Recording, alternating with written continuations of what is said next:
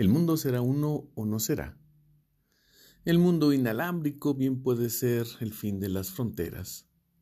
No desde la perspectiva sociopolítica, pero sí, en principio, de la comunicación a distancia.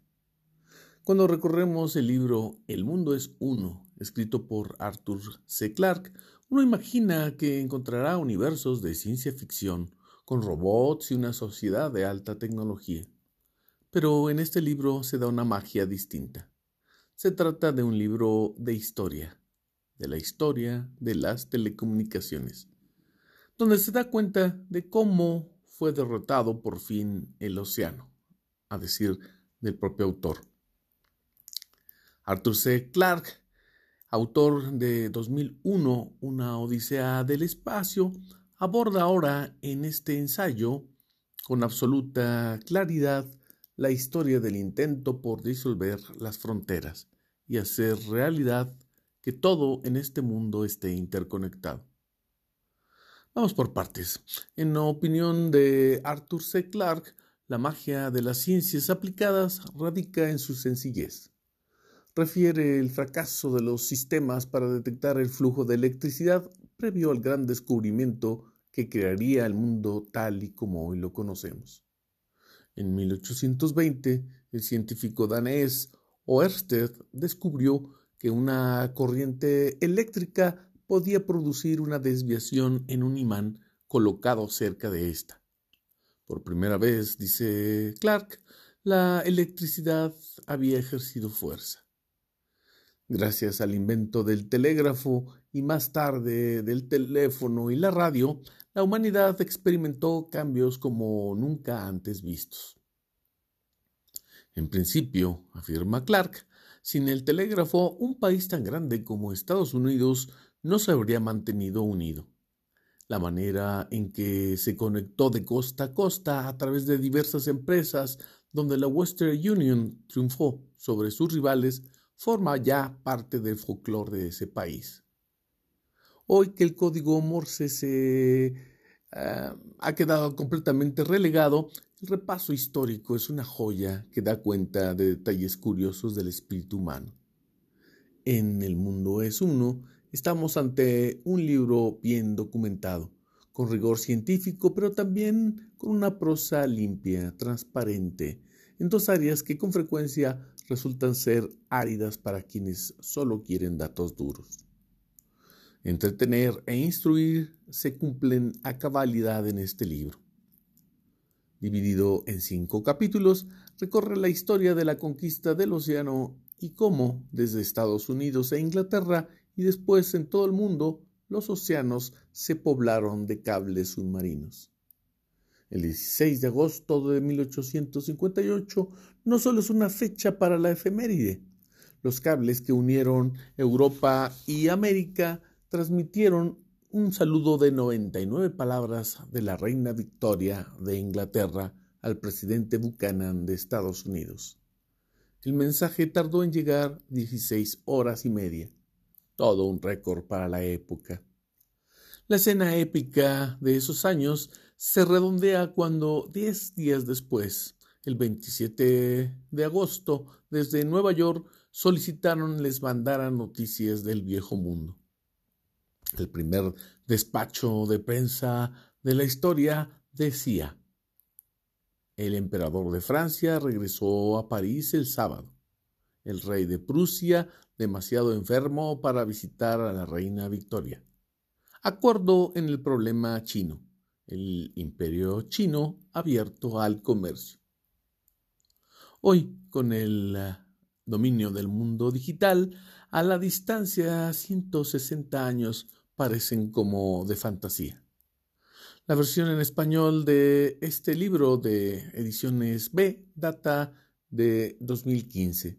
La versión original, How the World Was Won, de 1992. Se trata de un viaje hasta la conquista del espacio vía los satélites. Arthur C. Clarke no llegó al Internet ni a las redes sociales digitales, pero su sueño, el de un optimista como él mismo se describe, eh, consideraba que la humanidad se podía unir. Dijo en 1992, lo que el telégrafo y los ferrocarriles hicieron hace 100 años, hoy lo está haciendo los jets y los satélites. Dos anécdotas dan color a la revisión histórica. Cuando llegó a Inglaterra la noticia de que Alexander Graham Bell había inventado el teléfono, un ingeniero de la British Post Office dijo, los estadounidenses necesitan del teléfono, nosotros no. Tenemos muchos chicos y mensajeros.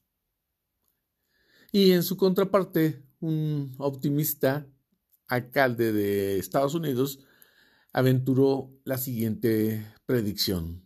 Se llegará el día en que cada ciudad tenga un teléfono.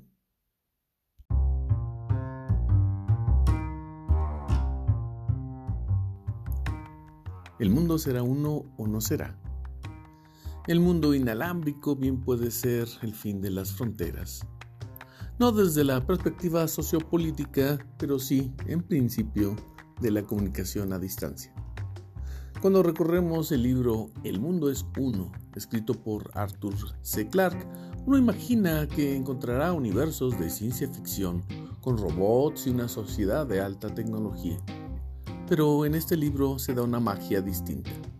Se trata de un libro de historia, de la historia de las telecomunicaciones, donde se da cuenta de cómo fue derrotado por fin el océano a decir del propio autor. Arthur C. Clarke, autor de 2001, Una Odisea del Espacio, aborda ahora en este ensayo con absoluta claridad la historia del intento por disolver las fronteras y hacer realidad que todo en este mundo esté interconectado. Vamos por partes. En la opinión de Arthur C. Clarke, la magia de las ciencias aplicadas radica en su sencillez. Refiere el fracaso de los sistemas para detectar el flujo de electricidad previo al gran descubrimiento que crearía el mundo tal y como hoy lo conocemos. En 1820, el científico danés Oersted descubrió que una corriente eléctrica podía producir una desviación en un imán colocado cerca de esta. Por primera vez, dice Clark, la electricidad había ejercido fuerza.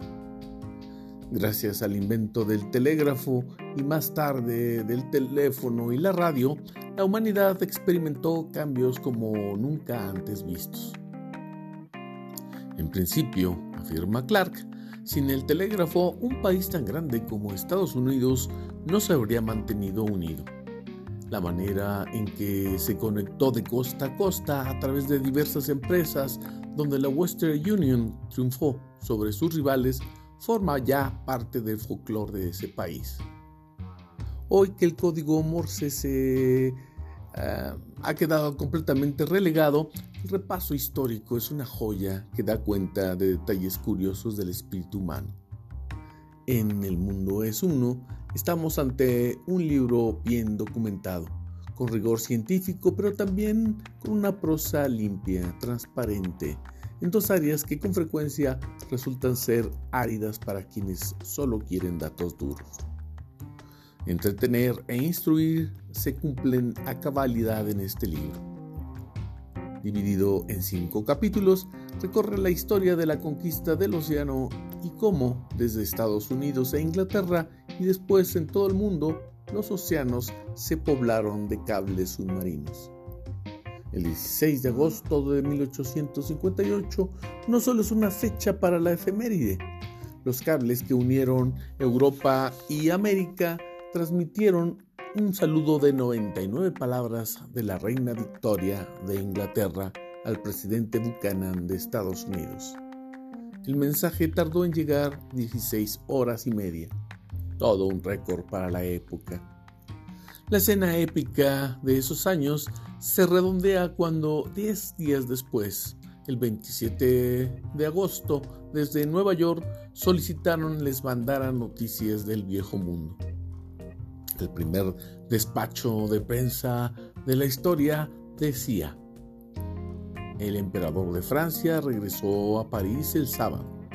El rey de Prusia, demasiado enfermo para visitar a la reina Victoria. Acuerdo en el problema chino. El imperio chino abierto al comercio.